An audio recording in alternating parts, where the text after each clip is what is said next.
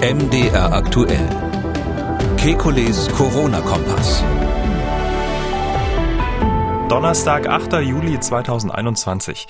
Die Inzidenz steigt den dritten Tag in Folge. Grund zur Beunruhigung? Dann, das erste Mal sind Daten zu Corona-Schnelltests veröffentlicht worden. Wie effektiv sind Schnelltests bei der Bekämpfung der Pandemie? Außerdem Luftfilter an Schulen, wirkungslose Beruhigungspille oder effektive Maßnahme? Dann, die Weltgesundheitsorganisation empfiehlt im Kampf gegen Covid-19 zwei weitere Entzündungshemmer. Was man darüber wissen muss. Und wie genau setzen sich eigentlich Virusvarianten durch?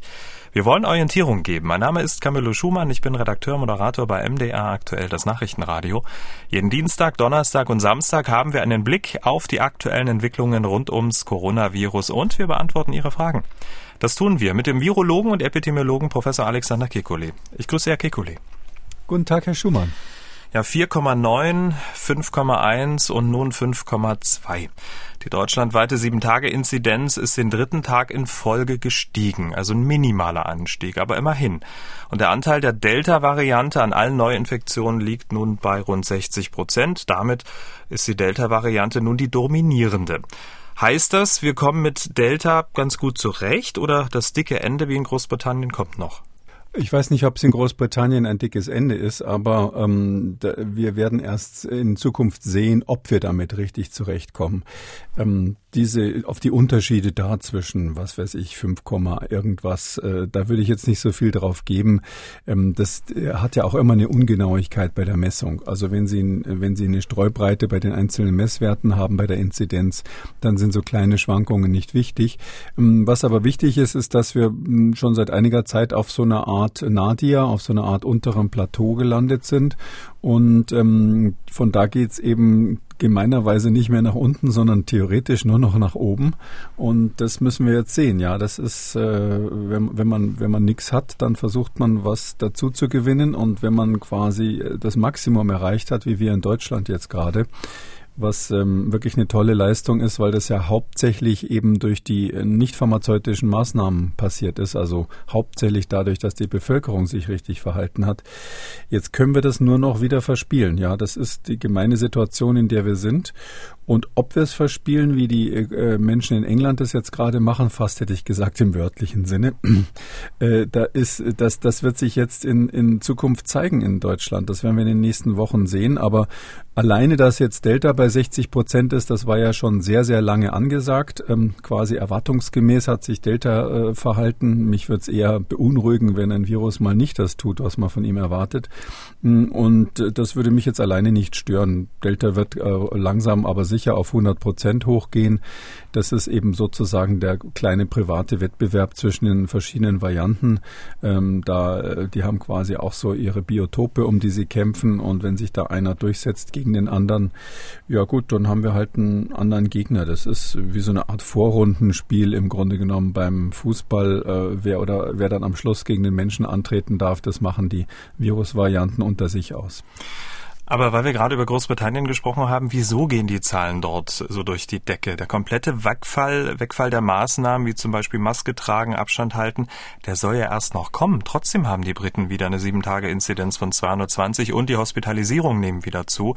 Und das bei einer doch sehr, sehr guten Impfquote. Droht uns das auch? Na, ähm, ja, ist, wenn Sie mal gucken, was da in, auf der Insel so los ist, ähm, da muss man nicht unbedingt nur die Fußballspiele heranziehen, die da im Wembley Stadion stattfinden. Ähm, also das ist einfach dort jetzt angesagt worden und Psychologie spielt ja hier eine große Rolle.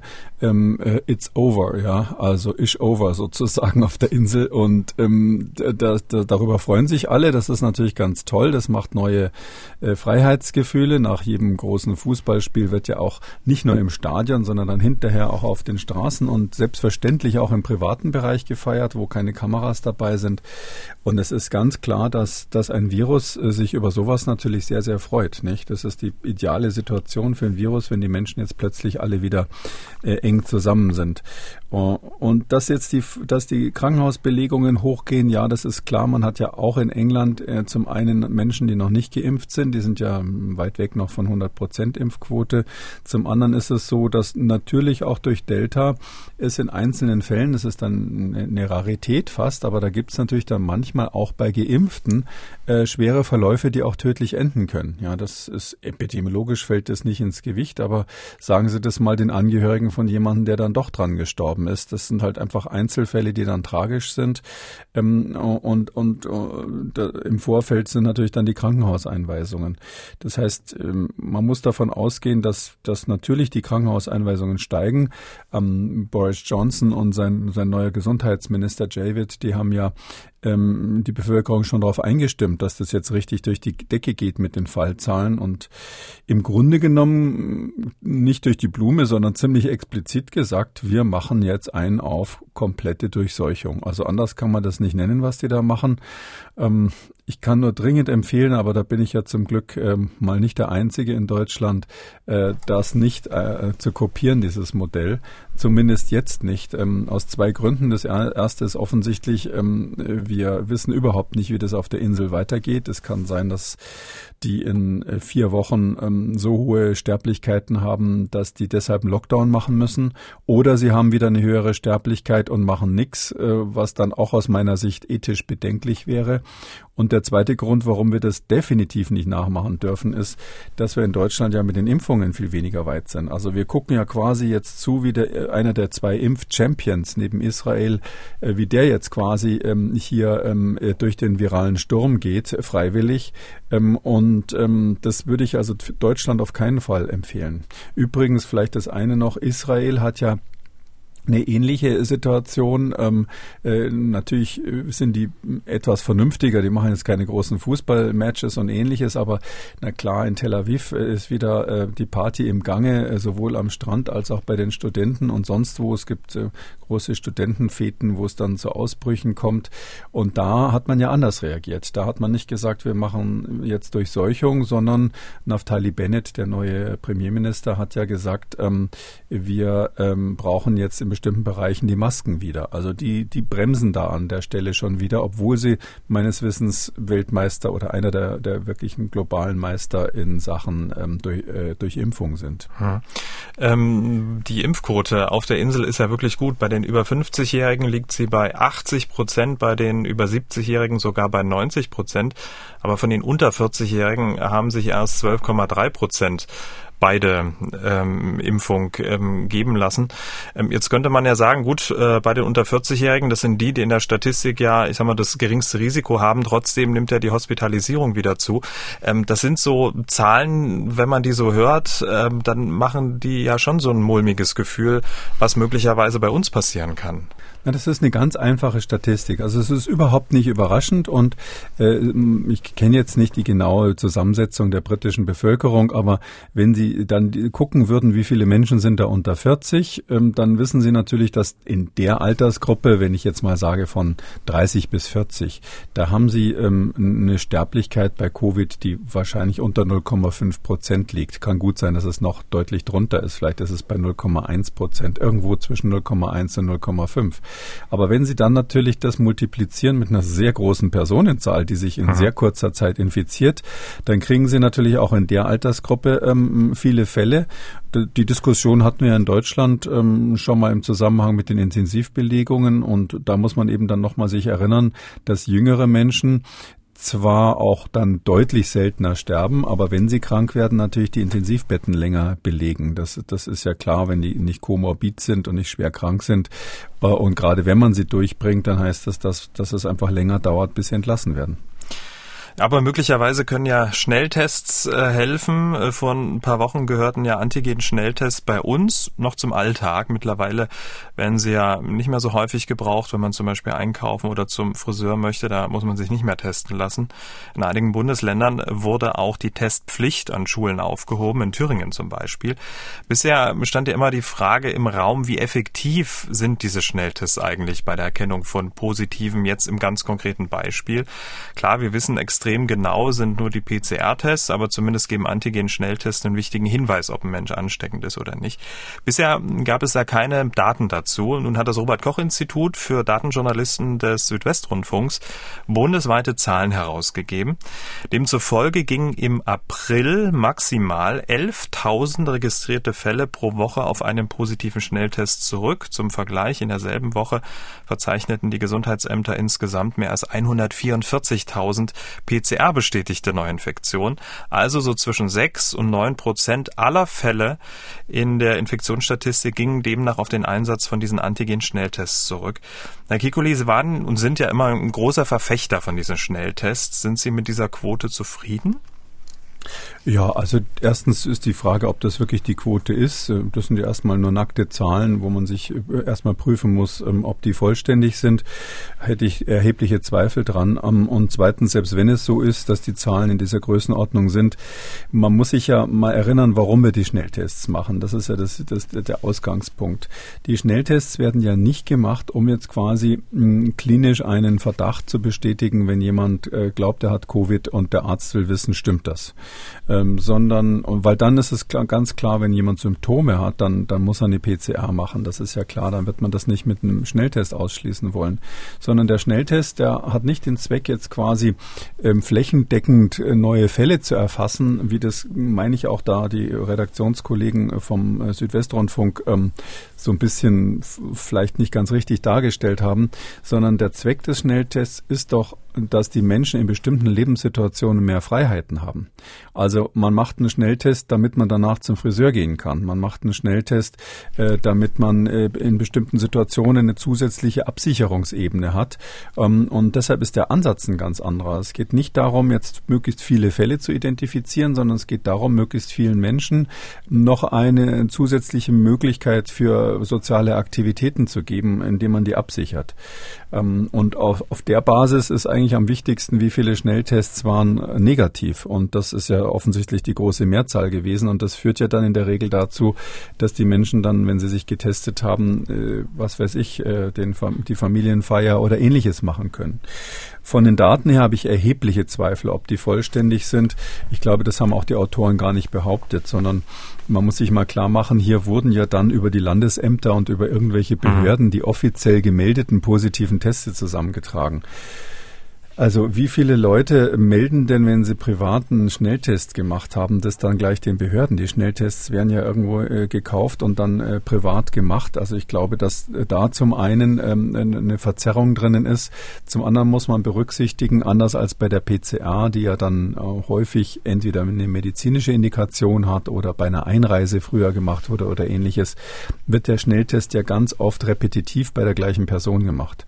Also einer war die ganze Zeit negativ, wird dann zweimal die Woche regelmäßig getestet oder manche haben sich täglich testen lassen, weil irgendwelche Einkaufserlaubnisse ähm, dann nur für 24 Stunden galten.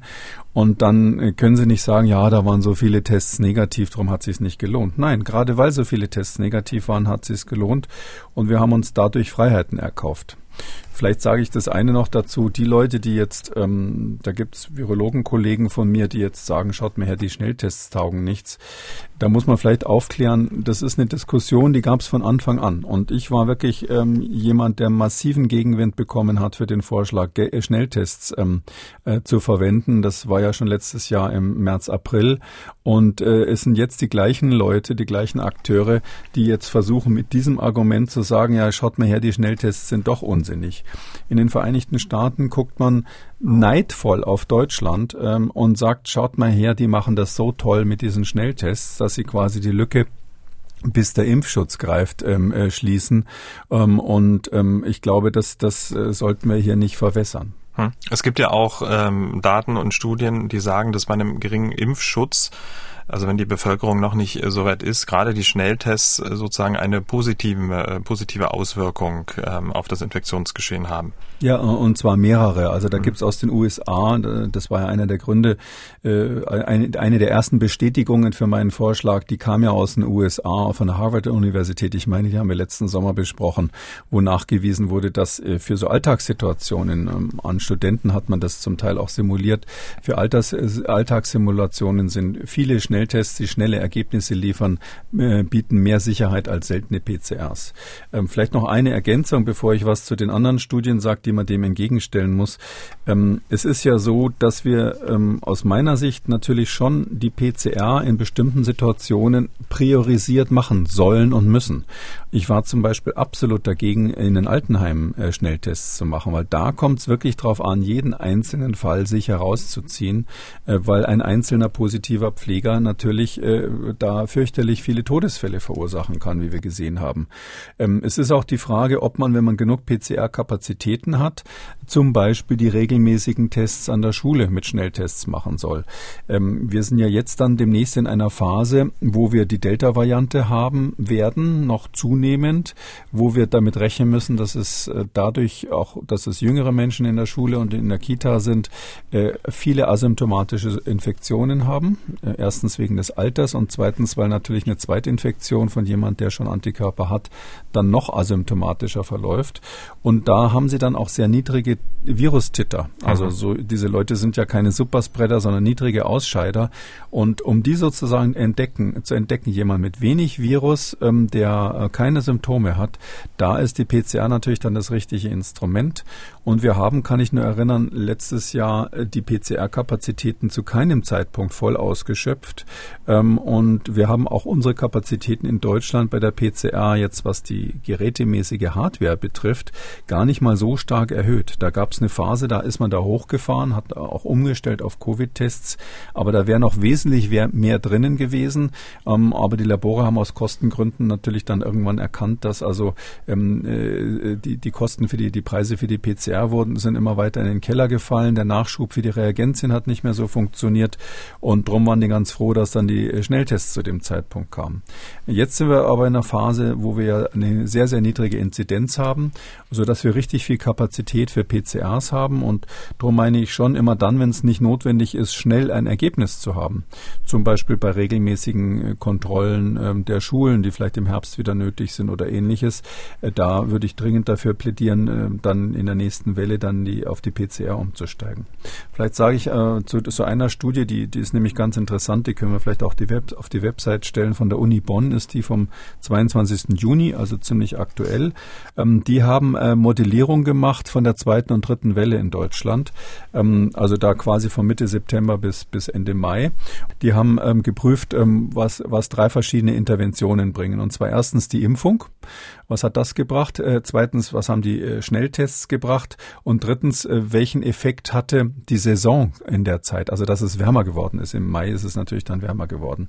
Und das Ergebnis ist ganz interessant. Ich gehe jetzt da nicht so auf die Details ein, aber die haben also ganz klar festgestellt, dass in diesem Zeitraum die Impfungen praktisch keinen Effekt hatten. Das ist, das ist wirklich wichtig, sondern es ist so, wie wir es hier auch immer besprochen haben. Das ist hier zum ersten Mal wirklich auch ähm, datentechnisch nachgewiesen. Es waren äh, die, die, es war die Maßnahmen der Bürger selber, die dazu geführt haben, dass in Deutschland die Inzidenz so gefallen ist, plus die wärmere Jahreszeit. Bei der Berechnung war es so, ähm, dass die, dass ungefähr in der Größenordnung von 41 bis 43 Prozent jeweils die Saison, äh, Saisonalität ausgemacht haben, also dass es wärmer geworden ist, und die Schnelltests. Also über 40 Prozent, 41, 42, 43 Prozent war quasi der Effekt der Schnelltests und genauso groß ungefähr der Effekt der Saisonalität. Und die Impfungen haben bis Ende Mai praktisch noch keinen Effekt gehabt. Das ist auch wiederum genau das Gleiche, was wir hier geschätzt haben ähm, weil ja aus den USA und aus Israel bekannt ist, dass ungefähr ab einer Erstimpfungsquote von 50 Prozent überhaupt erst diese Herdenschutzwirkung eintritt. Und die haben wir in Deutschland erst Mitte Juni erreicht, sodass wir eigentlich diesen Herdeneffekt erst seit Mitte Juni haben. Davor waren es die Schnelltests und die Jahreszeit, die uns, äh, die uns diesen Riesenerfolg im Mai gebracht haben. Da sind ja entgegen der Vorhersage einiger Kollegen die Fallzahlen in den Keller gegangen. Und ähm, ich glaube, da, dass dann Leute kommen und sagen, die Schnelltests bringen nicht, das ist wirklich völlig abwegig. Diese Studie, wie Sie es gesagt haben, werden wir verlinken in der Schriftversion dieses Podcasts. Ähm, finden Sie übrigens von allen Ausgaben ähm, unter Audio und Radio auf mdr.de. Herr Kekulé, wir haben schon über die leichte Zunahme der Neuinfektionen äh, gesprochen. Das ist ja die eine Entwicklung. Die andere Ähm, die Erstimpfungen haben sich stark verlangsamt. Aktuell liegen wir da so bei rund 57 Prozent Erstgeimpften. Auch hier gibt es so kleine Veränderungen hinterm Komma. Aktuell liegen wir bei 40 Prozent ähm, Zweitgeimpften, gemessen an der Gesamtbevölkerung. Bundesgesundheitsminister Jens Spahn, der will, dass bei den Impfungen ja ein deutlicher Zahn zugelegt wird. Im ARD Morgenmagazin hat er das hier gesagt. Die Erwachsenen sollten sich möglichst breit impfen lassen, auch um die Kinder und Jugendlichen zu schützen. Also es hat ja auch einen Effekt, nicht nur für einen selbst, sondern immer auch für die anderen. Also deswegen kann ich nur alle Erwachsenen auch bitten, auffordern, äh, sich impfen zu lassen, dass da ein Impfruck äh, jetzt auch noch mal im Sommer durch Deutschland geht. Tja, ein Impfruck müsse durch Deutschland gehen. Nach Bundespräsident Herzog 1997 hat nun also auch Jens Spahn eine Ruckrede gehalten. Ähm, wie groß müsste denn dieser Ruck jetzt sein? Ja, also ähm, wir haben das ja auch im Podcast ausführlich begründet. Ich kann das nur unterstreichen. Das ist ja fast eine Wiederholung dessen, was wir hier mal besprochen haben. Wenn wir 70 Prozent der Erwachsenen äh, geimpft kriegen bis Mitte September, das ist ein erreichbares Ziel in jeder Hinsicht bezüglich der verfügbaren Impfdosen bis dahin und meines Erachtens auch bezüglich der, ähm, der, äh, der Impfbereitschaft der Bevölkerung. Das ist keine Überstrapazierung äh, unserer Bevölkerung. Dann würde ich sagen, Mission accomplished für den den Herbst. Das ist ähm, etwas weniger, das weiß ich. Die Bundeskanzlerin mhm. hat von 80 Prozent bis Ende September äh, gesprochen, fast hätte ich gesagt geträumt. Hm, aber es ist so, wissen Sie, das ist ja so, äh, mit so einer kleinen Ruckrede beim Morgenmagazin ist es natürlich noch nicht getan. Es geht ja hier darum, die Gruppen zu erreichen, die eben schwierig zu erreichen sind. Die, die letzten 20 Prozent sind einfach die schwierigsten. Das ist bei jedem Goldschürfer so, wenn Sie die großen Nuggets weggeräumt haben und nur noch die kleinen raussuchen müssen aus der Grube Grube, dann wird es einfach äh, exponentiell schwieriger. Und dieses Problem, das, das, äh, das ist eine To-Do-Liste, es ist auf der To-Do-Liste der Bundesregierung aus meiner Sicht. Da müssen jetzt wirklich gezielte Kampagnen gemacht werden in den Bereichen, wo man weiß, dass Menschen sind, die vielleicht aus ideologischen Gründen äh, noch nicht dazu bereit sind. Man wird da nicht alle überreden können, aber ein Teil vielleicht zumindest. Aber ich glaube, es gibt auch viele Menschen, die das Thema nicht so im Fokus haben. Die, die gucken ja nicht alle Morgenmagazine und hören nicht alle Podcasts. Und ich glaube, zu denen muss man aktiv hingehen. Das hat keinen Sinn zu sagen, wir machen hier ein großes Impfzentrum und warten mal, wer vorbeikommt, sondern bei diesen letzten, äh, die letzten 20, 30 Prozent, das wird die wirklich schwierige Übung und darum sage ich äh, manchmal, dass es jetzt die schwierigste Phase der Pandemie ist, dieses Endspiel, was wir hier jetzt gerade, was wir jetzt gerade angefangen haben. Und ja, da muss ein Ruck gehen, aber ähm, ähm ich würde sagen, die, die wenn, wenn das, wenn das ein Minister sagt, klingt das irgendwie so, als müsste die Bevölkerung Bevölkerung, also müssten die, die sich da noch nicht geimpft haben, von selber einen Ruck geben. Äh, ich glaube, ähm, da muss man ein bisschen mehr tun, weil das einfach nicht selbstverständlich ist, äh, dass Leute sich, die sich jetzt noch nicht dazu entschieden haben, das machen. Ähm, ich glaube, wir haben noch mal eine Chance bei denen, die dann aus dem Urlaub zurückkommen, ähm, weil wir haben ja zwei Probleme jetzt im Sommer. Das eine ist, darum ist natürlich die Impfbereitschaft zurückgegangen aktuell, dass viele schon im Urlaub sind die sind einfach nicht da und wer nicht da ist, geht auch nicht ins Impfzentrum. Und äh, wer, wer auch äh, gerade äh, kurz danach in Urlaub fahren will, geht vielleicht auch nicht paar Tage vorher, weil er Angst hat, dass er dann ähm, irgendwelche Reaktogenität hat, irgendwelche Probleme mit der Impfung hat und dann im Urlaub sich nicht so wohl fühlt. Da ist man doch lieber am Arbeitsplatz mal ein paar Tage schlapp. Und ähm, das andere ist, ähm, dass diese, diese, mh, dieses Angebot, dass man durch die Impfung sich quasi den Urlaub ähm, gönnen darf, weil man als Geimpfter besonders besondere Rechte hat. Ähm, das ist ja zum einen ähm, nicht mehr so aktuell, weil die Leute entweder schon weg sind oder beschlossen haben, ich fahre nicht. Und zum, zum Zweiten ist es ein bisschen verwässert worden durch diese Portugal-Aktion, wo es dann zunächst mal hieß, ähm, äh, wer in Portugal ist, muss jetzt doch zwei Wochen in Quarantäne, auch wenn er vollständig geimpft ist. Ähm, Habe ich mich ja bekanntlich ähm, nicht so angeschlossen dieser dieser ähm, dieser These und aus äh, auf wundersame Weise ist Portugal ja dann rucki wieder von der Liste der sogenannten Variantengebiete gestrichen worden. Keine Ahnung, ob Delta da jetzt verschwunden ist, kann ich mir kaum vorstellen. Aber irgendwie hat man doch dann eingesehen, dass das keine so gute Idee war. Ähm, da muss man dazu sagen, was ein Variantengebiet ist, wird jetzt nicht vom Robert Koch Institut nach rein wissenschaftlich strengen Kriterien äh, festgelegt, so wie die ähm, Ständige Impfkommission wirklich eiskalt nach wissenschaftlichen Daten versucht zu entscheiden, was sie empfiehlt und was nicht. Die sind ja da, haben sich ja da unbestechlich gezeigt. Aber diese Festlegung der Variantengebiete, das Da sind zwar Fachleute mit drinnen, aber das wird letztlich interministeriell festgelegt. Ähm, das Innenministerium, das Außenministerium und das Gesundheitsministerium, wenn ich es jetzt nicht falsch aufgesagt habe, sind da gemeinsam beteiligt und die Wissenschaftler sitzen halt so dabei. Also daher ist es durchaus möglich, hier eine gewisse politische Tendenz noch mit reinzubringen und dass das Verwerfungen auch in der Beziehung zu Portugal gebracht hat, das ist ja bekannt. Ähm, und ähm, deshalb hat man das halt jetzt zurückgezogen. Meines Erachtens völlig zu Recht. Ja, von der Sache her war das nicht begründet. Aber es hat natürlich schon zu einer Verunsicherung geführt. Wer weiß, was das nächste Variantengebiet ist. Und deshalb glaube ich auch, dass die Motivation, sich impfen zu lassen, wegen Urlaub, ähm, dass die jetzt vielleicht ein bisschen gesunken ist. Hm. Aber es gibt jetzt ähm, ja nach und nach äh, auch natürlich dem Umstand geschuldet, dass es immer mehr ähm, Impfdosen äh, gibt, auch kreative Lösungen. Zum Beispiel ähm, ja, gibt es schon spontane Impfaktionen ähm, im Landkreis Osnabrück zum Beispiel, in Bad Essen auf dem Wochenmarkt wird da ohne Termin und mit BioNTech geimpft und sowas wird äh, vermute ich mal ganz stark jetzt auch weiter äh, zunehmen. Ähm, Bundesgesundheitsminister Jens Spahn, der hat im ähm, ARD Morgenmagazin auch noch ein anderes Thema behandelt und zwar äh, das Thema Impfen von ähm, Schülern ab zwölf Jahren. Dazu hat er Folgendes gesagt oder wir brauchen am Ende auch miteinander äh, ein Bewusstsein dafür, dass es eben nicht nur um den Schutz für den Einzelnen geht, sondern es ist hier ein Teamspiel, es ist eine Teamaufgabe. Und wer einen guten Herbst, guten Winter will, mit möglichst wenig Beschränkungen und Einschränkungen, mit möglichst wenig Infektionen, der braucht eine hohe Impfquote bei allen da, wo geimpft werden kann. Dieser Satz hat bei mir einige Fragezeichen hinterlassen. Er hat ja gesagt, wir brauchen das Bewusstsein, dass es nicht nur um den Schutz für den Einzelnen geht, es ist ein Teamspiel und wer möglichst wenig Beschränkungen wolle, müsse sich impfen lassen. Erstens, ich dachte immer, ähm, man sollte sich impfen lassen, wenn es medizinisch notwendig ist. Ja, das ähm, finde ich jetzt nicht. Also ich würde, ich habe das ganz jetzt gar nicht, äh, ich habe das ganz positiv jetzt verstanden, ähm, was der Bundesgesundheitsminister da gesagt hat.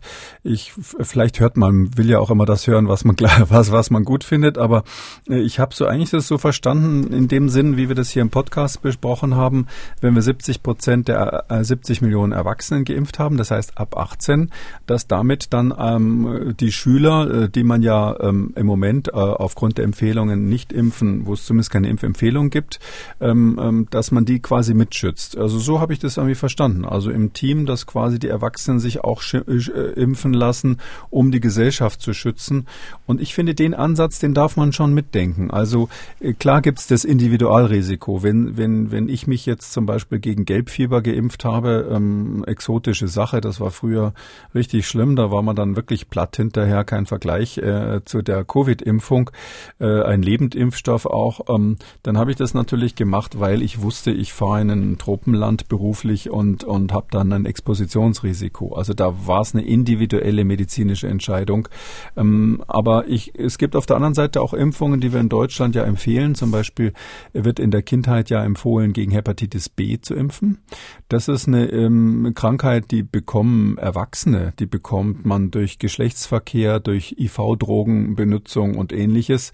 Und da ist die Idee eigentlich eher, die Gesellschaft insgesamt vor diesem Virus zu schützen, indem man schon bei den Kindern anfängt. Also da ist schon explizit die Herdenimmunität, wenn man das in dem Fall mal so nennen darf, ähm, die ist da schon der Gedanke, warum man die Impfung empfiehlt. Darum finde ich, das darf man als Staat schon, es geht ja um Empfehlung, es geht ja nicht um, um Zwangsimpfungen. Man darf als Empfehlung schon sagen, wir empfehlen hier in der Pandemie, dass sich möglichst alle ab 18-Jährigen impfen, auch um für die anderen was Gutes zu tun. Ich finde es fast besser, das so rum zu formulieren, als was ja dann manche Fachleute machen, dass sie sagen, oh, auch bei 20-Jährigen gibt es diese tödlichen Verläufe und guck mal her, ich habe da einen gefunden, der hatte überhaupt keine Risikofaktoren, war total sportlich, 21 liegt auf der Intensivstation, da kommen dann fünf Kamerateams, um den zu filmen, den einen. Ähm, so mit dem Leichentuch zu winken, finde ich eigentlich weniger seriös, als zu sagen, ja, wir wissen, dass die jungen Leute ein sehr geringes Risiko hier haben, aber wir wollen trotzdem, dass alle ab 18 zum Impfen gehen.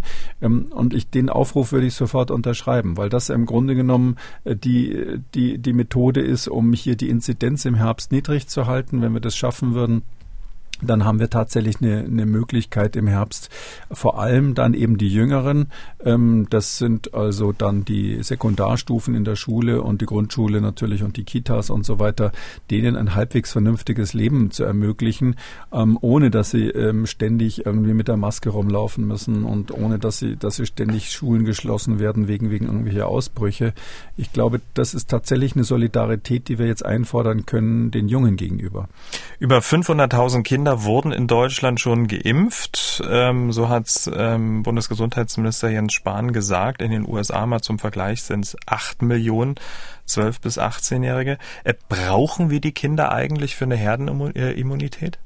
Nein, also erstens, ähm, der, ich bin so ein bisschen, ich benutze es selber manchmal, aber gibt so ein paar Wörter, die ich eigentlich vermeiden will. Herdenimmunität, das ist ja, das gibt's ja sowieso nicht. Das haben wir oft besprochen. Es gibt ja einen gewissen Herdenschutz oder eine Teilimmunität könnte man das nennen.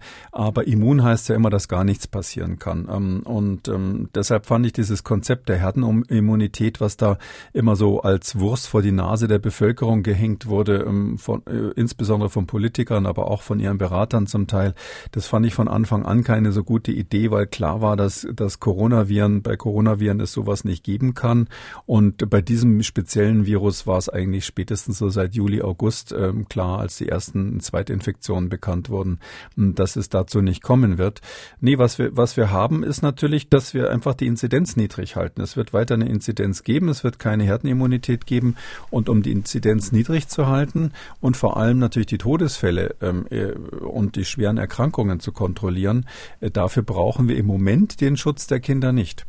Wenn Sie jetzt perspektivisch fragen, ähm, ich glaube, es wäre natürlich, wir wollen ja nicht ewig mit diesem Virus rummachen. Ja, das, wir müssen ja irgendwann mal wieder in einen Modus kommen, wo das irgendwie ein ganz normales Lebensrisiko ist, was wir in den Griff haben, äh, bekommen haben, äh, genauso wie wir, was weiß ich, nicht ständig töt, Tote durch äh, Wolfsüberfälle in den Wäldern haben. Ja, das haben wir traurigerweise im Wesentlichen durch Ausrottung der Wölfe in den Griff bekommen. Aber es ist ja so, ähm, es gibt Lebensrisiken, die kann man als Gesellschaft irgendwann kontrollieren. Und solche Viren kann man man natürlich auch kontrollieren. Und ich stelle mir so als Zielkorridor ähm, vor, dass wir ähm, vielleicht von jetzt ab in eineinhalb Jahren im nächsten Herbst dann tatsächlich in der Lage sind, auch die Kinder oder zumindest die Jugendlichen ab 14 zu impfen, weil bis dahin die RNA-Impfstoffe ähm, eine wesentlich längere Beobachtungszeit hatten. Äh, dann kann man sagen, gut, eineinhalb Jahre Beobachtung, da, das ist natürlich schon mal eine andere Basis, um Langzeitwirkungen zu, zu beurteilen.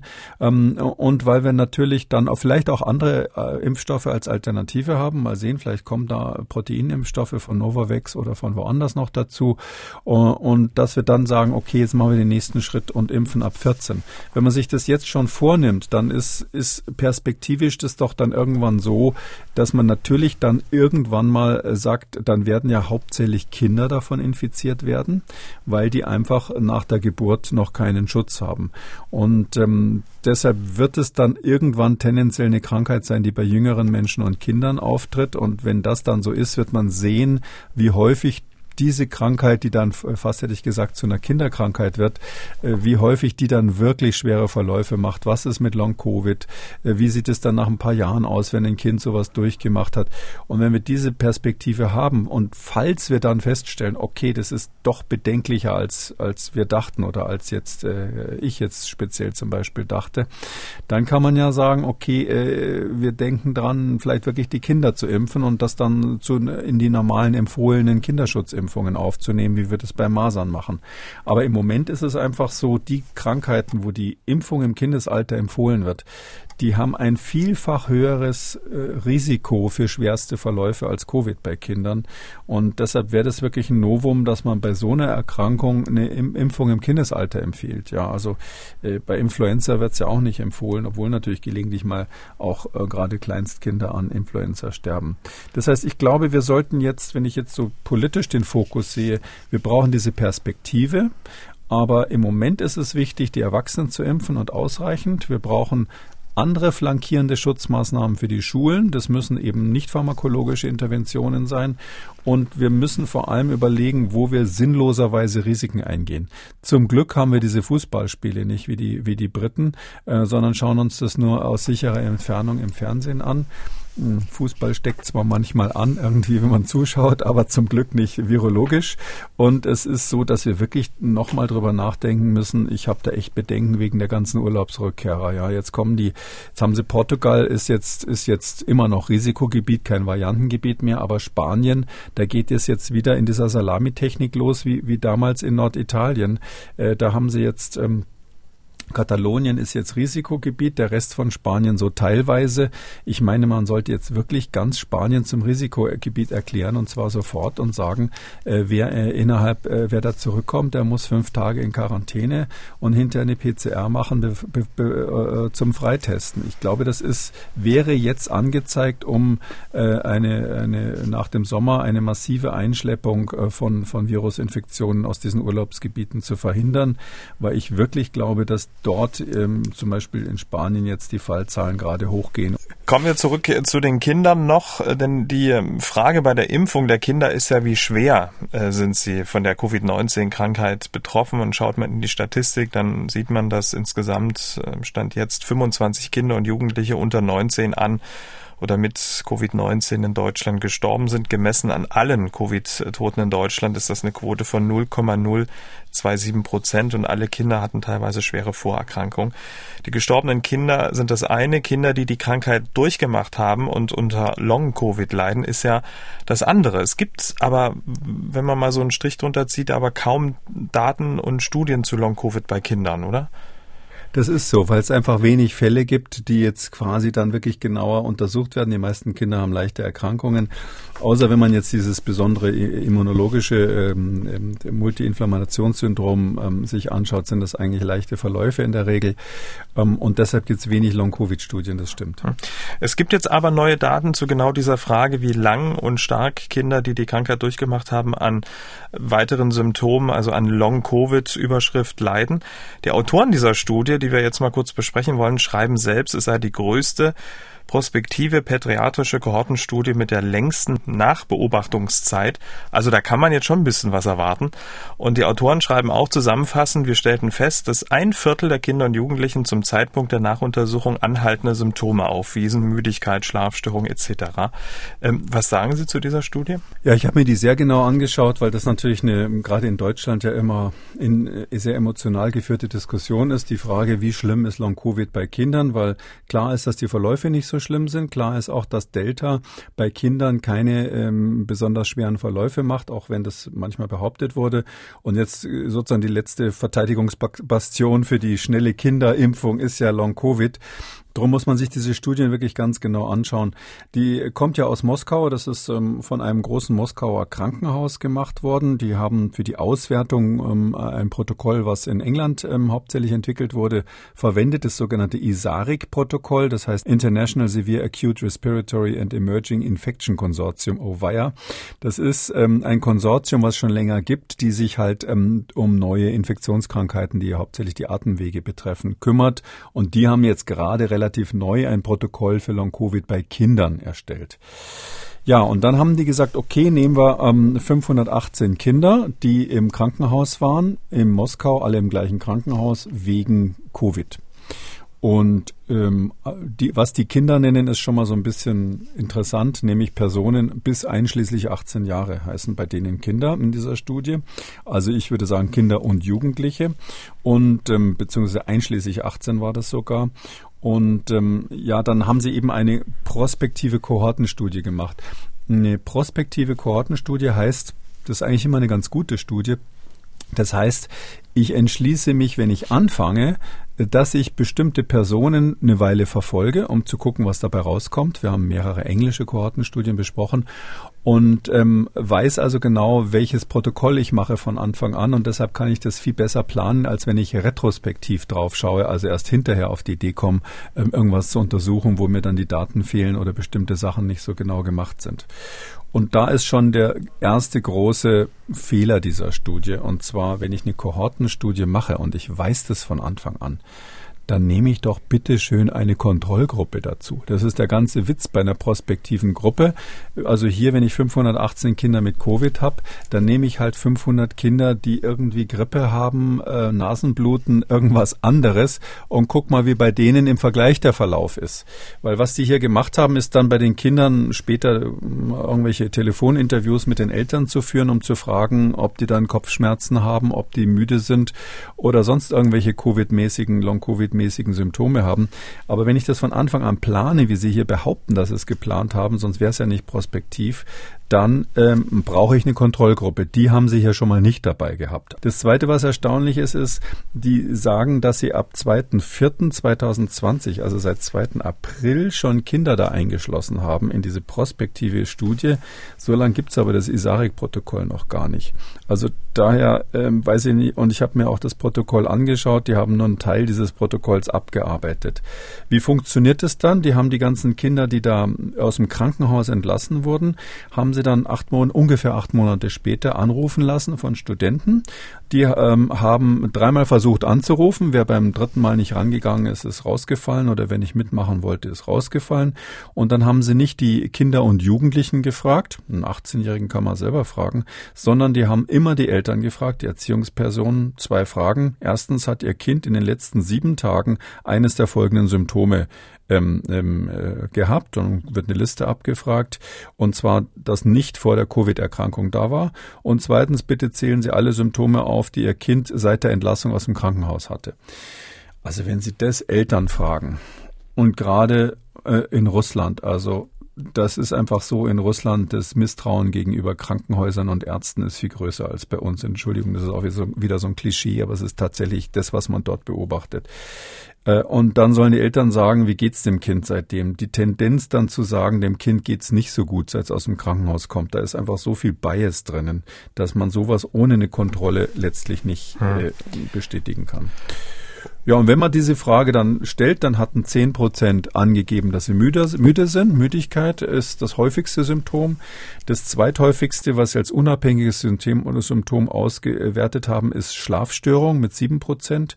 Und das dritthäufigste waren sensorische Probleme. Ich nehme an, damit meinen sie so Geruchsstörungen und ähnliches. Übrigens war auch Haarausfall dabei als eins der, eine der Dinge, die nach dem Krankenhaus aufgetreten sind. Da muss man sich schon fragen, was das mit Covid zu tun hat. Und ähm, jetzt aus, aus epidemiologischer Sicht, damit man mal sieht, wie so ein Epidemiologe auf sowas draufschaut, das weiß doch jeder, wenn ich Schlafstörungen habe, ja, dann bin ich doch auch müde. Das hängt doch zusammen. Und deshalb sind es schon mal keine unabhängigen Kriterien, sondern die hängen zusammen. Sie können nicht als zwei unabhängige Kriterien etwas statistisch auswerten, Schlafstörung plus Müdigkeit. Und in der Art gibt es ein paar andere Dinge, die, die da eine Rolle spielen. Ähm, ich will jetzt nicht die lange Liste der sonstigen ähm, Probleme ähm, schildern, aber Natürlich ist es so, wenn jemand sagt, ja, mein Kind ist krank, weil da jemand anruft, ähm, gerade äh, in Russland, dann kann es auch immer so ein bisschen die Hoffnung sein, dass es dafür Geld gibt oder irgendwelchen anderen sekundären Krankheitsgewinn, der da eine Rolle spielt. Es ist so, ähm, dass ähm, auch ähm, wir wissen, dass äh, Symptome wie Müdigkeit und Schlafprobleme, das ist ganz oft auch mit Stress und anderen psychisch überlagerten Problemen verbunden. Und das auch das ist hier, und das haben die natürlich in Russland auch, ja, da war auch äh, Lockdown zum Teil. Es ist Stress für die Eltern, wenn die Kinder im Krankenhaus waren und so weiter. Allein die Tatsache, dass nur Krankenhausaufnahmen, also nur Kinder im Krankenhaus benutzt, äh, ausgewertet wurden, ist ein weiteres Problem, weil das waren dann tendenziell schwerer kranke Kinder, ist eine besondere Auswahl. Und es ist auch eine besondere Auswahl, welche Eltern bringen überhaupt ihre Kinder ins Krankenhaus. Das sind natürlich die, die tendenziell besonders aufmerksam sind, besonders besorgt sind. Und diese besonders besorgten Kinder werden dann hinterher gefragt, wie geht's den Kindern jetzt? Sind die wirklich wieder topgesund? Also könnte man lange drüber reden, aber ich ziehe aus dieser Studie ehrlich gesagt überhaupt nichts raus. Ähm, das einzig Wichtige ist, dass auch die Autoren dieser Studie, die so ein bisschen alarmistisch sind, trotzdem einräumen, dass praktisch alle Symptome auf dem Weg der Besserung sind. Es gab keine Fälle, wo das sozusagen äh, konstant schlecht geblieben ist, sondern ähm, äh, seit der Krankenhausentlassung sind die alle nach und nach besser geworden. Insbesondere die Geruchsstörungen, das wissen wir, sind äh, sehr gut geworden. Die Kopfschmerzen sind fast immer weggeblieben, äh, weggegangen. So dass ich jetzt sage, das beunruhigt mich nicht, äh, was da publiziert wurde. Kollegen von Ihnen nutzen aber diese Studie, um in den Social-Media-Kanälen das als Argument für äh, Impfungen für Kinder ähm, zu nehmen. Würden sich dem also nicht anschließen? Ja, ne, das ist äh, auf keinen Fall. Also wenn man das, das kann nur jemand sein, der ähm, die Details dieser Studie sich nicht richtig angeschaut hat. Das ist ja natürlich so. Das ist selbstverständlich ist das so, dass dass immer alles verwendet wird. Ähm, heutzutage haben leider auch Wissenschaftler irgendwie eine Agenda, hat man manchmal das Gefühl. Dann weiß man, okay, die haben diese Grundannahme und die wollen diese Grundannahme ähm, so, sozusagen ähm, bestätigt wissen. Ähm, genauso wie ich vorhin mal erwähnt habe, dass es Kollegen gibt, die von schon immer gesagt gesagt haben, die Schnelltests sind Mist. Und äh, als dann alle Daten kamen, die gesagt haben, die Schnelltests sind gut, ähm, äh, quasi überstimmt wurden, äh, zum Teil sogar von den eigenen Fachgesellschaften. Und dann ähm, hinterher kommen sie jetzt wieder und sagen, jetzt habe ich aber doch ein Argument, warum das alles nichts gebracht hat. Also da muss man sehr aufpassen. Wir sind in der Wissen, da nehme ich mich jetzt auch gar nicht aus. Ja, also wir sind alle inzwischen ähm, so ein bisschen, jeder hat sich so seine, sein Weltbild in dieser Pandemie zurechtgelegt und hat so seine, seinen Blick auf die Daten. Aber hier bei dieser Studie muss ich sagen, da ist es so eindeutig, also die ist auch in einem nicht besonders guten Journal dann veröffentlicht worden. Ähm, und nur dieses eine Fakt, eine prospektive Studie ohne Kontrolle, nur Leute, die im Krankenhaus waren. Einzige, äh, die einzige, der einzige Hinweis auf diese Probleme war eine telefonische Befragung durch Studenten. Äh, die sind ja nicht einmal einbestellt worden. Ein anderer Bias, vielleicht den einen auch noch, also eine andere Störung, wenn ich Leute habe, die am Telefon befragt werden und diejenigen rausstreiche, die sagen, ich, ähm, ich ähm, mache da nicht mit, dann äh, habe ich natürlich immer die Leute am Telefon, die ein Problem haben und mir erzählen wollen. Das ist doch genauso wie ähm, die, die Feedback-Formulare, was weiß ich, von der Lufthansa oder von der Bundesbahn. Die Leute, die alles gut fanden, die füllen sowas nicht aus. Das füllen immer nur die Leute aus, die ein Problem hatten und sich beschweren. Das ist, weiß doch jeder. Und hier ist genau dieser Fehler gemacht worden, dass man hinterher erst angerufen hat. Und das eigentliche Protokoll, ähm, das war gar nicht so schlecht. Also dieses ISARIC-Protokoll sieht vor, dass man, wenn man im Krankenhaus ist, schon sein Einverständnis erklären muss, dass man bei dieser Studie mitmacht. Das können die aber Anfang April letzten Jahres noch gar nicht erklärt haben. Das heißt, die, ähm, und das wird ja auch in der Studie geschildert, dass man die angerufen hat und, und wenn die dann nicht wollten oder nach dem dritten Anruf nicht erreichbar waren, hat man sie halt gestrichen. Dadurch kriegt man eine Auswahl von Leuten, die sagen, ja, mit meinem Kind geht's nicht so gut. Und das Kind selber, selbst wenn es äh, in Anführungszeichen 18 Jahre ist, wurde gar nicht gefragt. Und auch diese Studie werden wir verlinken in der Schriftversion dieses Podcasts zu finden unter Radio und Audio auf mdr.de. Ähm, aktuell in der Diskussion zum Thema Kinder und äh, Schule sind die Luftfilter und damit zu einem neuen Thema. Diese Luftfilter, die sollen nach den Ferien zum Konzept gehören und äh, damit dann Schülerinnen und Schüler wieder normal zur Schule gehen können. Der Bund, der fördert ja seit kurzem den Einbau fester Luftfilteranlagen in Klassenräumen für Kinder bis zwölf weil ähm, für sie noch keine Impfung möglich ist. Die bayerische Landesregierung zum Beispiel, die hat gerade rund 200 Millionen Euro für die Ausstattung von Klassenzimmern mit Luftreinigungsgeräten zur Verfügung gestellt, damit dann 60.000 Klassenzimmer und 50.000 Räume in Kindertagesstätten eben mit mobilen Luftreinigern versorgt werden können. Feste Luftfilter wären im Moment viel zu aufwendig. Bayerns Ministerpräsident Markus Söder hat dazu Folgendes gesagt. Das ist eine der wirklich wichtigen Maßnahmen, das haben uns ja auch die Eltern und viele Experten gesagt, um die Aerosolbelastung zu verhindern. Und dann mit der, mit der Mischung von Maske, von äh, Impfen, von Lüften, ähm, glaube ich, kommen wir ganz gut hin.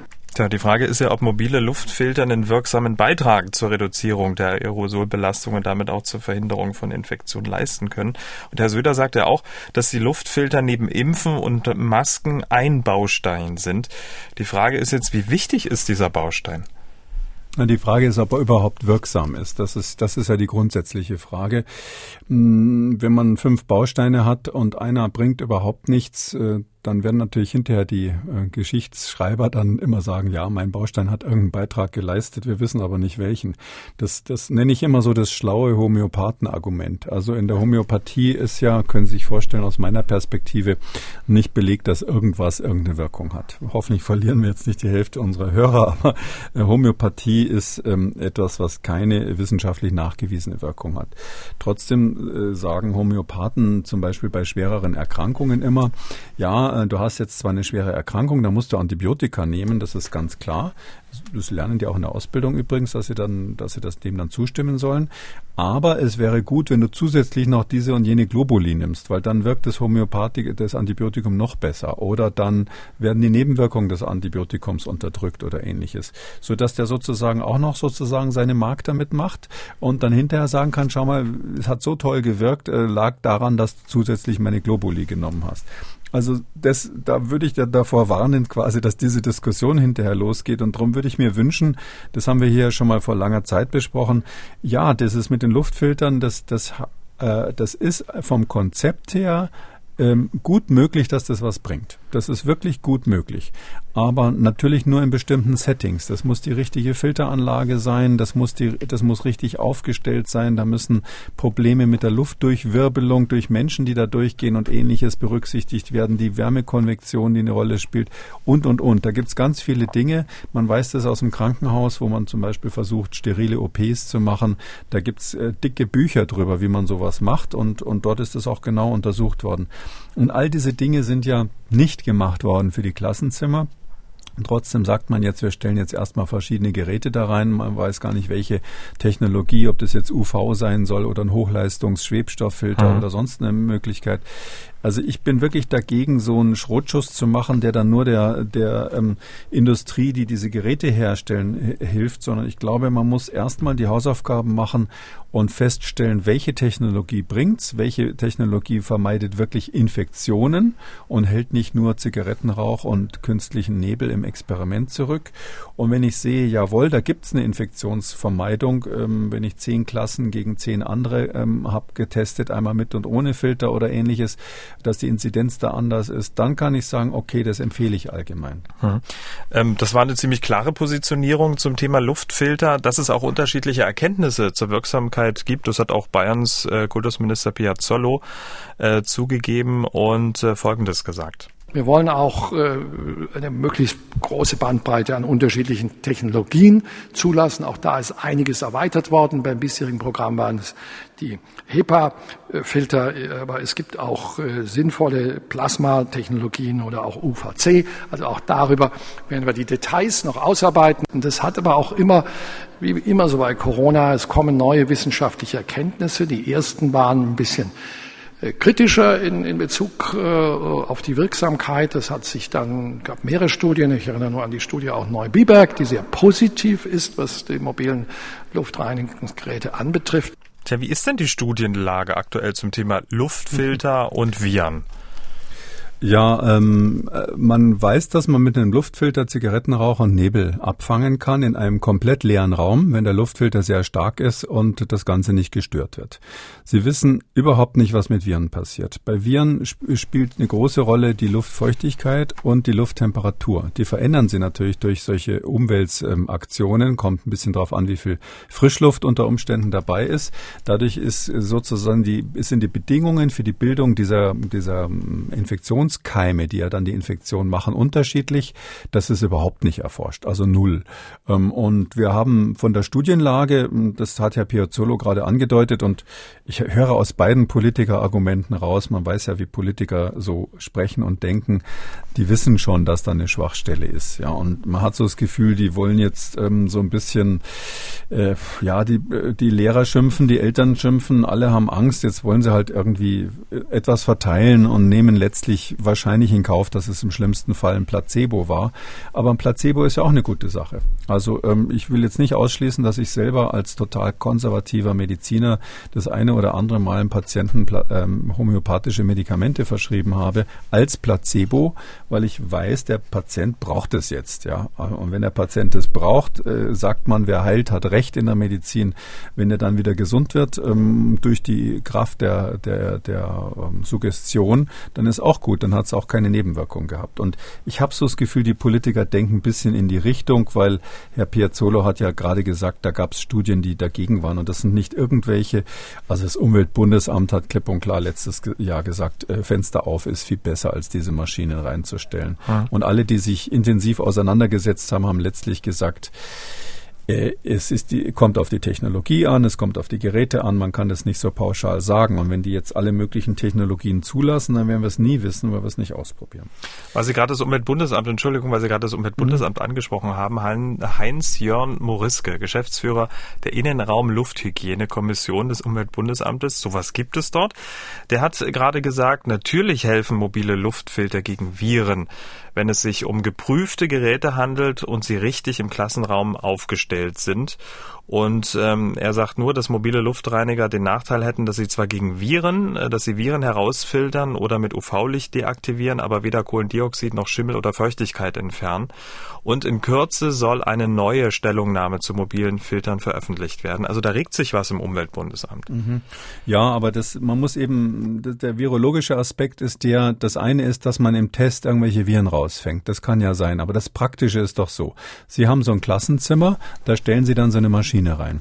Wir haben vor einiger Zeit mal eine Studie hier besprochen, äh, da, da wurde wirklich gezeigt, dass wenn man das technisch richtig macht, damals noch mit künstlichem Nebel meine ich, dass man ähm, äh, wirklich in der Lage ist, ähm, äh, die Luft zumindest so auszutauschen, dass rein theoretisch, wenn jetzt nicht zu viele Menschen da rumlaufen, alle auf ihren Plätzen bleiben und so weiter, der vollständige Luftaustausch wenigstens gewährleistet wird. Aber die hatten in der damaligen Studie eben viermal so viel Gerätekapazität installiert, wie eigentlich auf dem Beipackzettel der Geräte stand für ein Klassenzimmer. Und kein Wunder, dass das dann geht. Aber so wird das natürlich in der Schulklasse nicht sein. Da wird nicht jedes Mal ein Max-Planck-Institut anrücken, um zu messen, wie man das genau macht. Vielleicht sage ich was zu dieser Neu-Biberg-Studie, die da jetzt angeführt wurde. Die, die, die Studie äh, hat äh, mit einem super Hochleistungsgerät gearbeitet. Ähm, wirklich eins der teuersten, was es gibt. Fast 5000 Euro kostet die Kiste. Hat das in einen Raum gestellt an die optimale Position, um der ungefähr Kla Schulklassen, äh, Schulraumgröße hatte, Schulklassengröße hatte. Äh, optimale Person, Position war, glaube ich, ein Meter ungefähr weg von der Wand, genau in der Mitte vom Klassenzimmer. Jetzt weiß ich nicht, ob man das überall so hinstellen kann. Aber jetzt kommt's, der Raum war leer. Der war komplett leer. Es gibt Fotos davon in der Studie. Es ist ein, ein leerer Experimentierraum. Und in diesem Raum hat man es tatsächlich mit diesem Gerät, was ein Hochleistungs-Schwebstofffilter hat. Das sind diese HEPA-Filter, von denen Herr Piazzolla, glaube ich, gerade gesprochen hat. Das hat einen Luftdurchsatz von 2200 Kubikmeter pro Stunde. Also das ist richtig mal ein Aggregat, ja.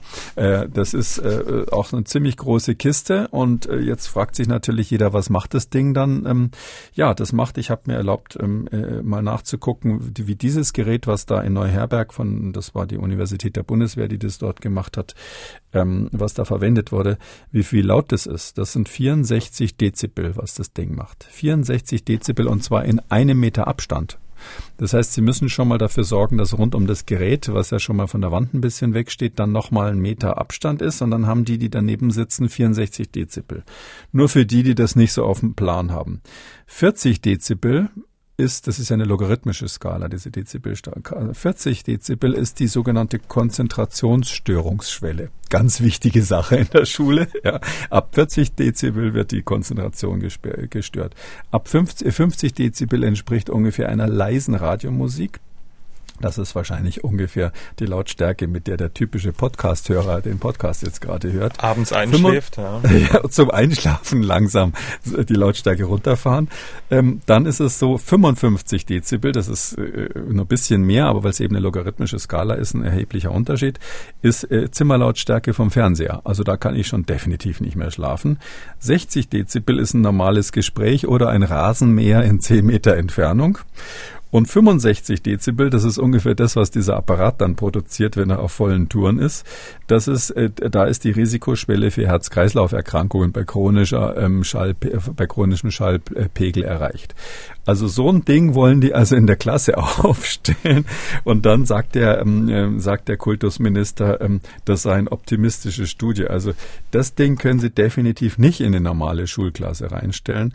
Ähm, und ähm, daher ist eben die Frage, ähm, was, was, was macht man dann? Stellt man dann drei leisere Geräte rein, irgendwas vielleicht von einem chinesischen Anbieter, was gerade im Angebot war und schnell geliefert werden konnte und billig ist. Und da geht's eben dann dahin, dass das ein totaler Wildwuchs wird äh, ganz abgesehen von der Frage, äh, wer das aufstellt und, und äh, ob das lieferbar ist und so weiter. Ich wäre dringend dafür gewesen, aber die Zeit läuft ja jetzt schon davon. Wir haben ja schon äh, Anfang Juli. Ich wäre dringend davon, dafür gewesen, das eben vorher diese Tests zu machen, die Untersuchungen zu machen, zu sagen, gibt es da eine Geräteklasse, die man wirklich empfehlen kann unter ganz bestimmten Bedingungen? Ist es vielleicht sogar ausreichend, nur wie das ja ähm, auch äh, die Mainzer mal, mal ausprobiert haben, da am Max-Planck-Institut, die Durchlüftung des Raums durch so einen Selbstbausatz irgendwie ein bisschen zu verbessern. Reicht es vielleicht schon? Ist das vielleicht besser oder nicht? Das muss man vorher ausprobieren und dann eine klare Empfehlung machen. Und nicht vorher frei, dass quasi jeder in den Baumarkt geht und sich irgendwie holt, was er gerade noch kriegen kann und es dann im Klassenzimmer aufstellt. Hm. Äh, Nochmal ganz kurz äh, zurückgekommen auf die Studie, die Sie vorher angesprochen haben mit den vier Luftreinigern, mit den HEPA-Filtern. Da kommen ja die Autoren der Studie, ähm, geben ja noch eine Empfehlung und sagen, die Versuche zeigen, dass Luftreiniger eine gut geeignete Maßnahme darstellen, um die Risiken von Übertragung von SARS-CoV-2 über die Luft erheblich zu verringern. Also wenn ich jetzt äh, auch politischer Verantwortlicher bin und mir überlege, welche Maßnahmen ich nehme und mir diese Studien durchlese, dann äh, komme ich doch zu keinem anderen Schluss, als zu sagen, na gut, dann versuchen wir es mal als eine von vielen Maßnahmen. Ja, aber die Frage ist halt mit was man unter Versuch versteht. Für mich ist ein Versuch immer etwas, wo ich kontrollierte Bedingungen habe und ausprobiere, ob es klappt oder nicht.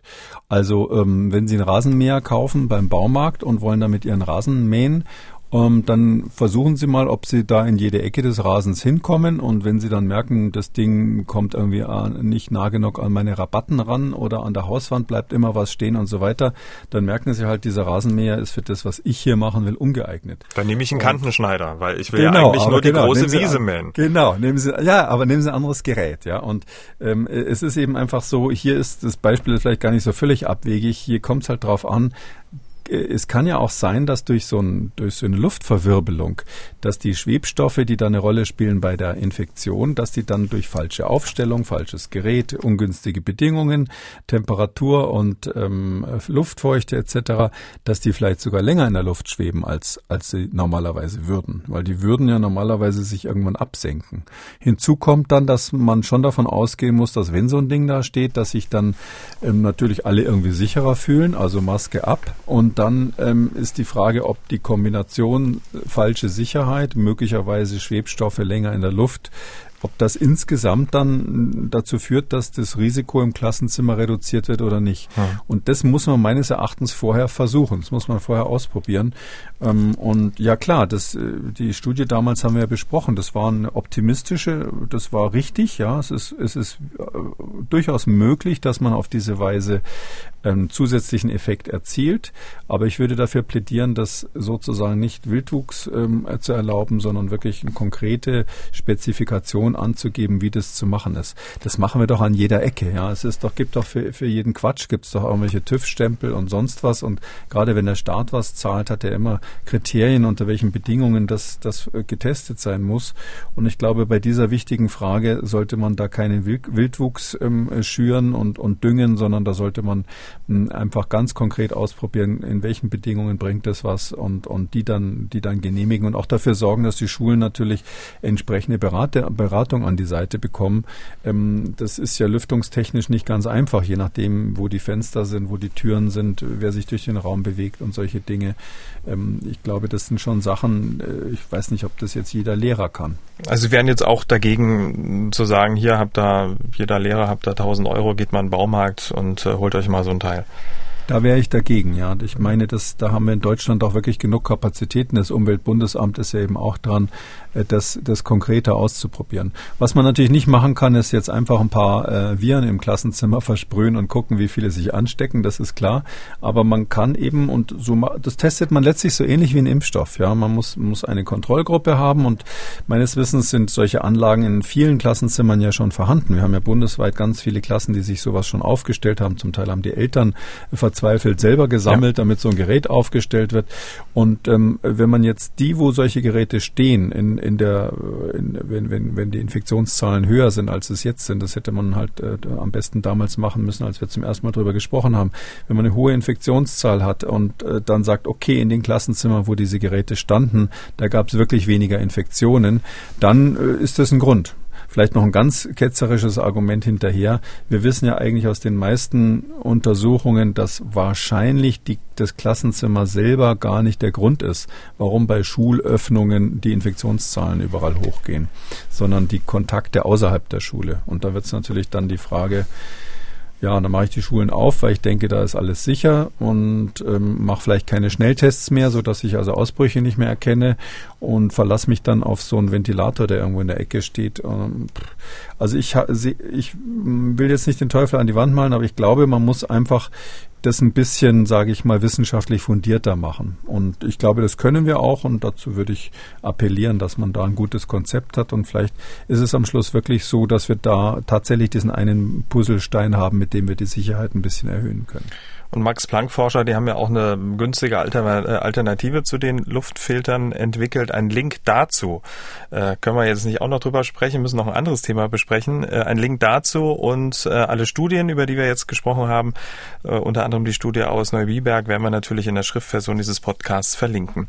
Damit, Herr Kekoli, kommen wir zum letzten Thema. Wir müssen noch drüber sprechen, es einfach so positiv ist. Äh, gute Nachrichten von der Medikamentenfront. Die Weltgesundheitsorganisation hat zwei weitere Entzündungshemmer in die Medikamentenpalette zur Behandlung von Covid-19 aufgenommen ähm, Tocilizumab und Sarilumab. Habe ich das jetzt richtig ausgesprochen eigentlich? Ja, Sie sind nicht der Einzige, der damit Schwierigkeiten okay, Gott sei Map, Dank. MAP am Schluss heißt immer Monoclonal Antibody. Mhm. Das sind also monoklonale Antikörper und das davor, ich weiß auch nicht, warum die Wörter immer so kompliziert sind. Auf jeden Fall sagt die Weltgesundheitsorganisation, diese eigentlich für rheumatische Gelenksentzündung entwickelten Medikamente seien für schwer kranke Corona-Patienten lebensrettend. Können Sie mal vielleicht ganz kurz noch die Wirkungsweise dieser Medikamente kurz erklären?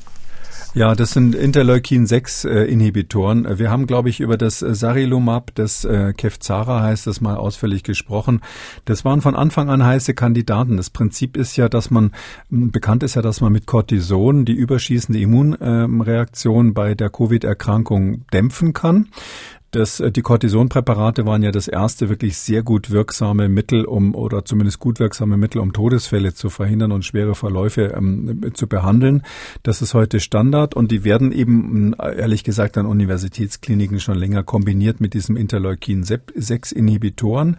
Hm, das sind ähm, Substanzen, die eben dieses Interleukin-6, das ist so ein Signalstoff, mit dem die äh, weißen Blutzellen untereinander Signale weitergeben und die Entzündungsreaktion quasi ähm, an, anfachen ähm, die werden dadurch gebremst, also diese, die werden inhibiert, äh, unterbrochen, quasi die Signalkette wird unterbrochen.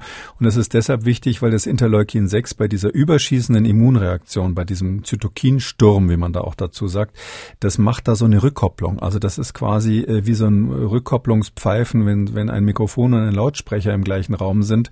Das, das äh, schaukelt sich gegenseitig hoch und das kann man eben unterbrechen, diese Rückkopplung, indem man das Interleukin 6 abschaltet.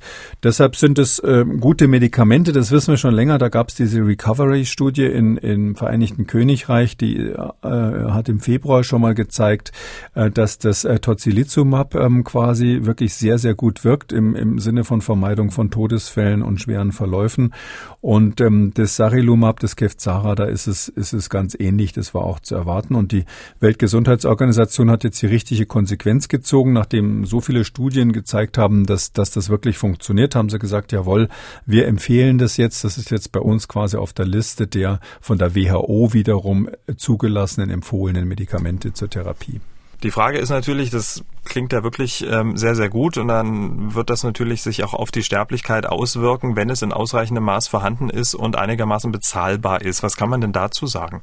Ja, das ist das Problem. Sie können ähm, die Todesrate um 13 Prozent senken und das ist schon mal super. Auch die Beatmung und bei, bei solchen, die beatmet werden, sogar um 28 Prozent. Aber Sie müssen das Zeug natürlich bekommen und bezahlen. Ähm, eine Dosis kostet ähm, ungefähr von dem amerikanisch zugelassenen äh, Tocilizumab, dort heißt es Actemra, kostet ungefähr 500 Dollar. Eine Dosis, ein so ein Fläschchen. Und das andere, das kriegen Sie, Kevzara, kriegen Sie so zum, zum Schleuderpreis von sechs, sechs Ampullen für 4.200 Euro in der Größenordnung. Das heißt, es ist wahnsinnig teuer, das Zeug. Das liegt an der Herstellung.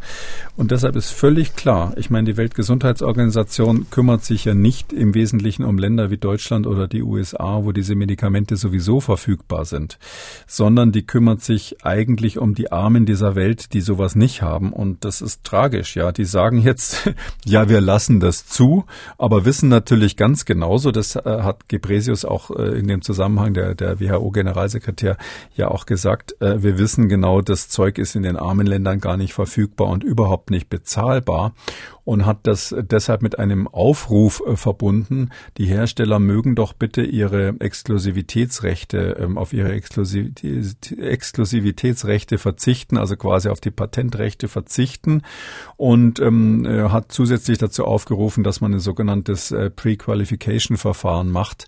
Das wird bei der WHO gemacht, ähm, wenn bestimmte Substanzen quasi ähm, zum Einsatz in Entwicklungsländern in großer äh, Menge gebraucht werden, dann äh, kann man äh, quasi als Hersteller sich da listen lassen bei der WHO. Da muss man das besonders billig abgeben in großer Menge, äh, dass das quasi dorthin geschickt wird.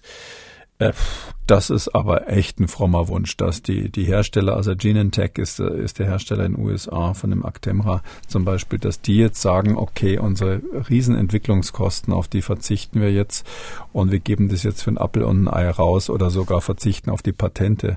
Also das kann man mal so sagen als Appell, aber das ist schon sehr, sehr frommer Wunsch. Das wird nicht passieren und ähm, rein technisch gesehen ist das auch gar nicht in so großer Menge herstellbar, so ein monoklonaler Antikörper. Und deshalb ist es einfach so, durch diese Zulassung der WHO ändert sich für die Länder, die jetzt diese riesen Inzidenzen haben, überhaupt nichts. Hätte ich mal nicht gefragt. Naja, gut. Ja, tut mir leid. Sie wollten eine gute Nachricht zum Schluss machen. Ich ahne es immer. Aber, also für uns ist es gut. Wir haben das Zeug, aber wir wussten auch schon vorher, dass es wirkt. Das äh, weiß heute jeder Intensivmediziner, der sich mit Covid beschäftigt. Damit kommen wir zu den Fragen unserer Hörerinnen und Hörer. Herr Sauer fragt Folgendes. Und zwar hört man immer wieder, dass eine Virusvariante die andere verdrängt. Äh, was heißt das für den Laien? Bekämpft der eine Virus den anderen? Oder also eine Variante den anderen? Und was wäre, wenn es die neue Variante nicht gegeben hätte? Wäre dann die alte von alleine verschwunden?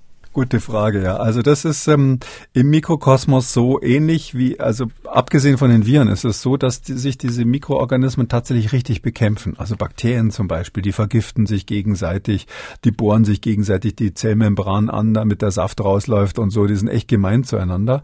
Auch Bakterien und Pilze untereinander machen das ähm, mindestens so brutal wie Raubtiere im großen, im großen Bereich. Nur die Viren, äh, die können das alles nicht. Die sind ja so halb tot und ähm, deshalb ist es hier der Effekt, warum Viren sich verdrängen, einzig und allein die Auseinandersetzung mit dem Wirt. Also wer sich schneller vermehrt oder das Immunsystem überlisten kann, ist quasi immer der Sieger. Es ist also eigentlich mehr so eine Art Wettrennen und nicht so ein richtiges Gemetzel auf dem Schlachtfeld. Ähm, und dieses Wettrennen zwischen den Viren heißt, wenn kein Konkurrent da ist, ähm, dann ist natürlich, wäre das alte Virus wäre geblieben. Ja, natürlich wäre das alte einfach da stattdessen ähm, und äh, würde sich halt vielleicht einen Ticken langsamer äh, vermehren und wäre natürlich äh, besser bekämpfbar durch, durch Impfstoffe als jetzt die Delta-Variante. Und ähm, das ist aber letztlich ein Wettrennen. Ich würde es eher immer mit dem Wettrennen vergleichen und die machen sich eben, wie gesagt, nicht gegenseitig kaputt, sondern äh, derjenige, der quasi ähm, am besten sich anpasst an den neuen Wirt. Äh, das Virus kommt ja von ähm, ursprünglich mal von Fledermäusen, passt sich zurzeit gerade an den Menschen an, arrangiert sich mit uns auch in gewisser Weise und der, der das am besten kann, ähm, der ist derjenige, der, der ist dann die Variante, die sich durchsetzt. Hm, und äh, wäre sie alleine verschwunden? Nein, auf keinen Fall. Die wäre dann ein bisschen langsamer, aber wäre natürlich auch da geblieben. Man kann ein bisschen spekulieren. Die Frage ist deshalb ganz interessant, weil man kann überlegen, wie wäre das eigentlich gewesen mit der ursprünglichen Variante aus Wuhan. Da wissen wir, dass die Reproduktionszahl eher im Bereich von zwei bis drei lag. Jetzt ist sie eher doppelt so hoch. Und da wissen wir auch, dass die Chinesen doch erstaunlich schnell das alles in den Griff bekommen haben. Da haben wir immer gesagt, ja, die haben halt so totalitären, super autoritären Staat. Äh, was die können, das können wir nicht. Aber es kann durchaus auch sein, dass das Virus damals noch nicht so kompetent war wie jetzt. Und ähm, es hat eigentlich so die erste Metamorphose durchgemacht, ähm, quasi die erste Verpuppung und Metamorphose hat's gemacht in Norditalien. Ähm, es ist fraglich, ob der Typ, der vor Norditalien da war, also der Original Wuhan-Typ, der, der B-Typ, ob der sozusagen fit genug gewesen wäre, um eine echte Pandemie wie jetzt auszulösen. Aber dann hat sich in Norditalien eben mal, wenn ich richtig hingeguckt habe, B1 entwickelt. Und das ist ja jetzt der weltweit dominante Typ, äh, der jetzt im Moment dann abgelöst wird von Untervarianten des B1. Also wenn wir B117 haben aus England zum Beispiel, ist das ja eine Untervariante davon und Delta ist auch eine weitere Untervariante vom B1-Typ. Und ähm, man könnte fragen, ob ganz am Anfang möglicherweise das Virus von selber verschwunden wäre. Ja, wir haben tatsächlich solche Beispiele. Das ist ganz interessant, da würde jetzt sehr weit führen, aber ich sage mal nur ganz kurz. Wir wissen, dass es einzelne Fälle von dem ursprünglichen Wuhan-Typ gab, ähm, zum Beispiel in Frankreich, lange bevor ähm, in Wuhan das bekannt wurde. Und auch in den USA gibt es so ganz frühe Ausbrüche, die man jetzt festgestellt hat, die von selber wieder verschwunden sind. Also das war quasi so ein kleines Schwelfeuer, so ein kleiner Schwelbrand, der von selber wieder ausgegangen ist, weil es nicht genug Power hatte, um eine richtige äh, pandemische Welle zu machen. Und deshalb kann es schon sein, dass ganz am Anfang so einer Entwicklung der erste Virustyp irgendwann stecken bleibt, weil er noch nicht fit genug ist. Aber das jetzige Virus, ähm, das Delta und auch das Alpha vorher, auch diese G-Variante aus Norditalien, da war es schon ausgeschlossen, dass die, dass die sozusagen im Sande versickern, sondern es war klar, dass die pandemisches Potenzial haben. Damit sind wir am Ende von Ausgabe 205. Vielen Dank, Herr Kekulé. Wir hören uns dann am Samstag wieder, dann zu einem Hörerfragen-Spezial. Gerne bis Samstag, Herr Schumann. Sie wollen auch was wissen? Dann schreiben Sie uns an mdraktuell-podcast.mdr.de oder Sie rufen uns an, kostenlos 0800 322 00. Kekulis Corona-Kompass als ausführlicher Podcast unter Audio und Radio auf mdr.de, in der ARD-Audiothek, bei YouTube und überall, wo es Podcasts gibt. MDR aktuell. Kekules Corona-Kompass.